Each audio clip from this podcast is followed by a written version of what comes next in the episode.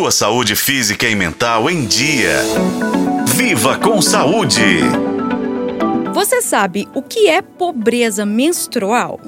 Talvez já tenha até ouvido sobre o assunto, mas não tenha se atentado ao tema.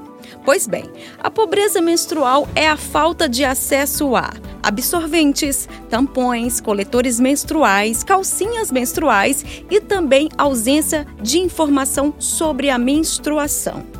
Acontece que a pobreza menstrual não é só um problema de saúde pública, mas também de direitos humanos. É que sem esses itens de higiene, as adolescentes e adultas deixam de brincar, abandonam a escola, faltam ao emprego, ficam presas em casa, o que gera um enorme impacto em suas vidas. A médica Renata Diniz, membro da SOGIMIG, Associação de Ginecologistas e Obstetras de Minas Gerais, fala mais sobre os impactos dessa condição. A pobreza menstrual tem um impacto negativo enorme sobre mulheres de baixa renda, pois o acesso a esses produtos de higiene pessoal é caro e difícil. Então essas mulheres elas vão utilizar de outros recursos como pedaços de pano, é, jornal, papel higiênico e até miolo de pão para conseguir conter o fluxo menstrual. Isso é muito ruim porque pode gerar graves problemas de saúde. Pode ocasionar irritações, alergias, infecções graves e até culminar em morte. Além disso, a utilização desses métodos para conter o fluxo não é efetiva. Às vezes, a mulher, quando coloca um, um papel ou um pano, a menstruação dela pode vazar. A boa notícia é que desde janeiro deste ano,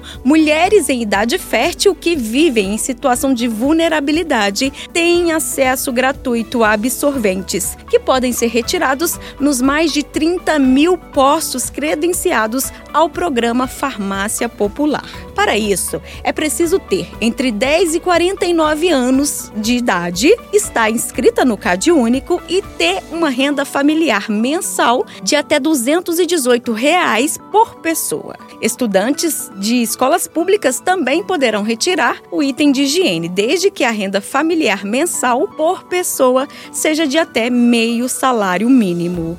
Então, se você não sabia disso, aproveite para compartilhar essa informação. Afinal, estamos falando de dignidade menstrual. Eu sou Nubia Oliveira e este foi o podcast Viva com Saúde. Acompanhe pelos tocadores de podcast na FM O Tempo.